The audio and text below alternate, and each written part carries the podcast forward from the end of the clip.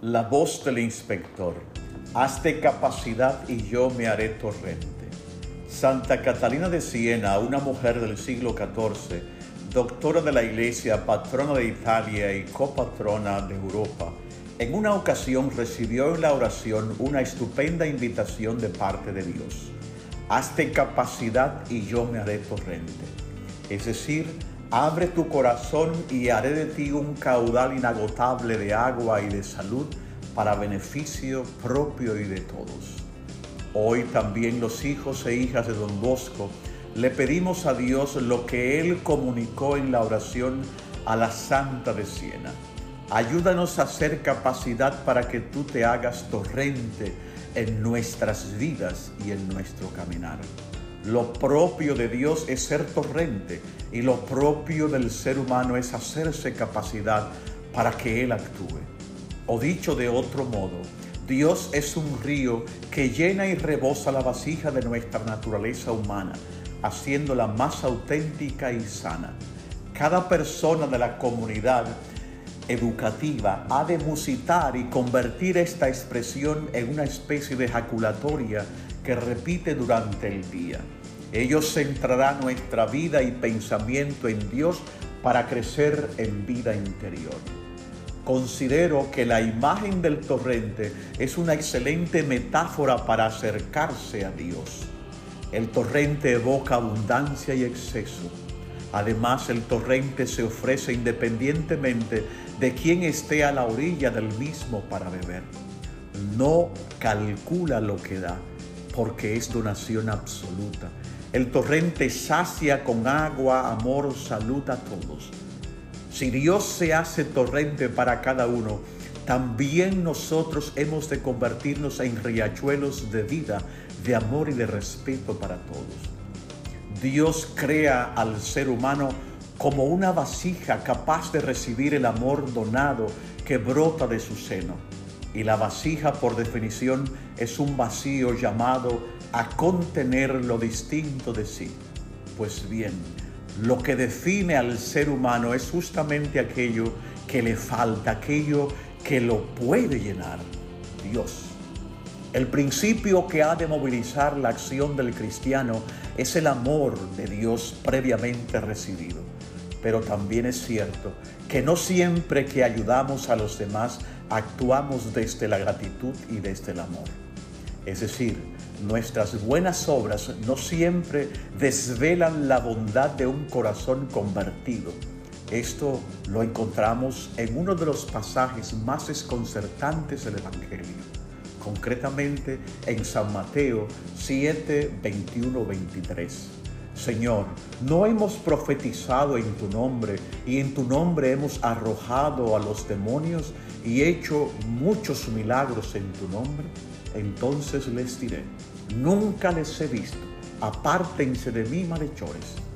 De igual modo, el texto de la primera carta del apóstol San Pablo a los Corintios, capítulo 13, nos revuelve por dentro una y mil veces. ¿Se puede dar a los pobres todo lo que uno posee y no tener amor? Parece que San Pablo no duda en ello. Si el amor se traga al otro, no es amor, sino carencia. Se pueden hacer muchas obras buenas y no estar movidas estas por el amor, sino por otras motivaciones que identifico como ocultas o inconscientes. Los individuos estamos llenos de carencias, incluso nuestras pastorales, bajo el pretexto de pureza evangélica, muchas veces son el escenario de un baile, de una danza de carencias disfrazadas. Decimos hacerlo por parte de Dios o por amor a los jóvenes, cuando en realidad nos mueve el afán de protagonismo, la urgencia de sentirnos necesitados e imprescindibles, la soberbia de experimentarnos mejores que los demás o el deseo de ser queridos. Entonces, no es amor lo que nos mueve, sino la carencia.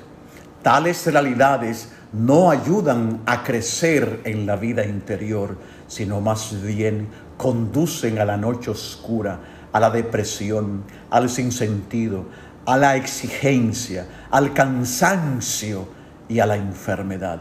necesitamos sanar. Si la vasija no se llena del torrente de Dios, lo único que suministrará es una especie de vacío que vampiriza a los demás, que enferma, que destruye.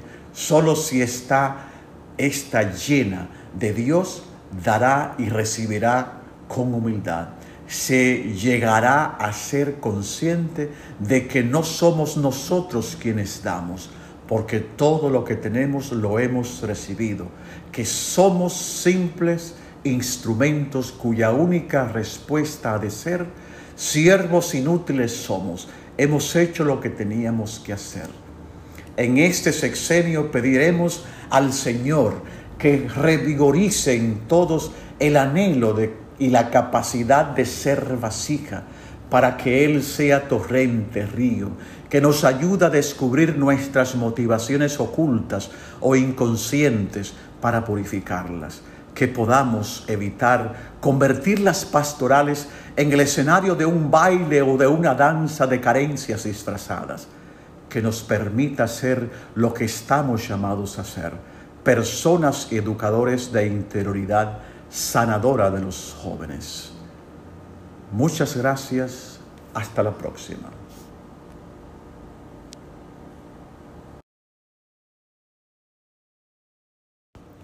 La voz del inspector. Hazte capacidad y yo me haré torrente. Santa Catalina de Siena, una mujer del siglo XIV, doctora de la Iglesia, patrona de Italia y copatrona de Europa, en una ocasión recibió en la oración una estupenda invitación de parte de Dios. Hazte capacidad y yo me haré torrente. Es decir, abre tu corazón y haré de ti un caudal inagotable de agua y de salud para beneficio propio y de todos. Hoy también los hijos e hijas de don Bosco le pedimos a Dios lo que Él comunicó en la oración a la Santa de Siena Ayúdanos a hacer capacidad para que tú te hagas torrente en nuestras vidas y en nuestro caminar. Lo propio de Dios es ser torrente y lo propio del ser humano es hacerse capacidad para que Él actúe.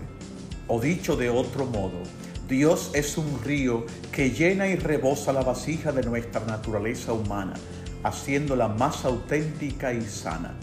Cada persona de la comunidad educativa ha de musitar y convertir esta expresión en una especie de ejaculatoria que repite durante el día.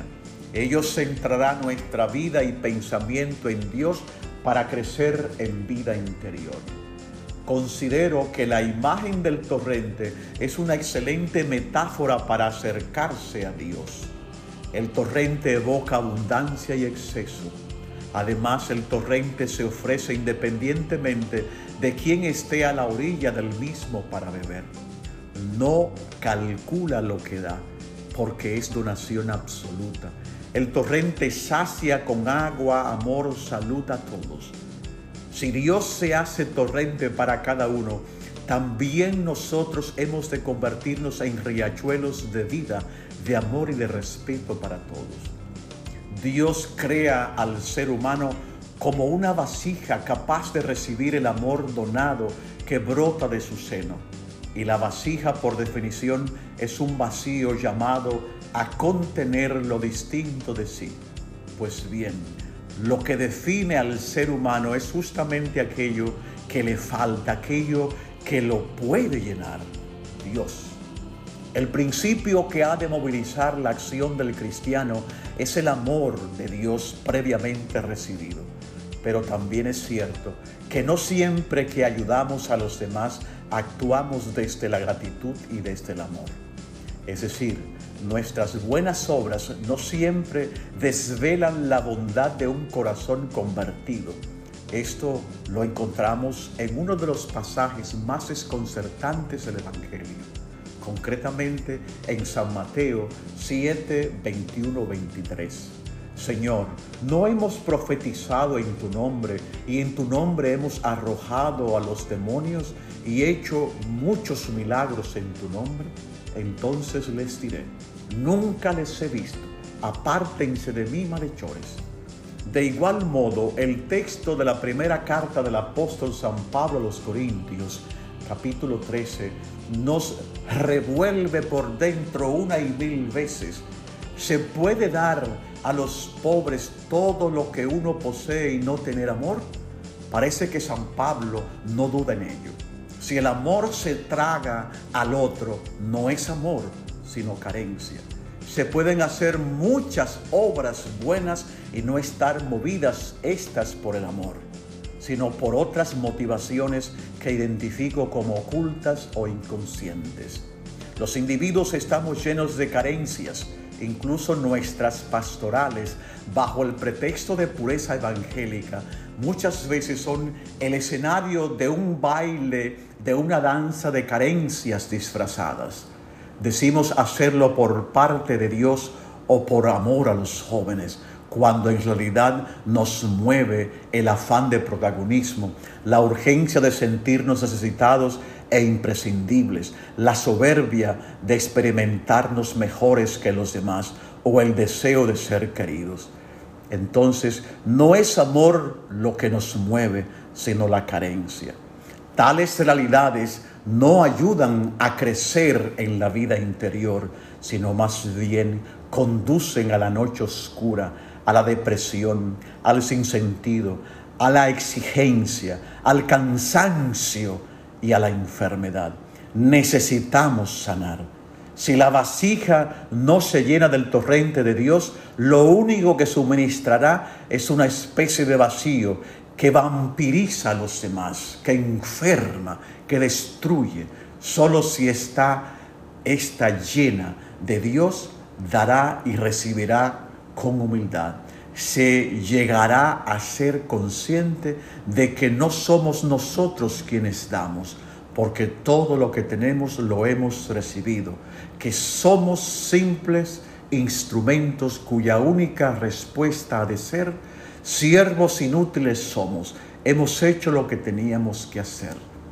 En este sexenio pediremos al Señor que revigorice en todos el anhelo de, y la capacidad de ser vasija, para que Él sea torrente, río, que nos ayuda a descubrir nuestras motivaciones ocultas o inconscientes para purificarlas, que podamos evitar convertir las pastorales en el escenario de un baile o de una danza de carencias disfrazadas, que nos permita ser lo que estamos llamados a ser, personas educadores de interioridad sanadora de los jóvenes. Muchas gracias, hasta la próxima.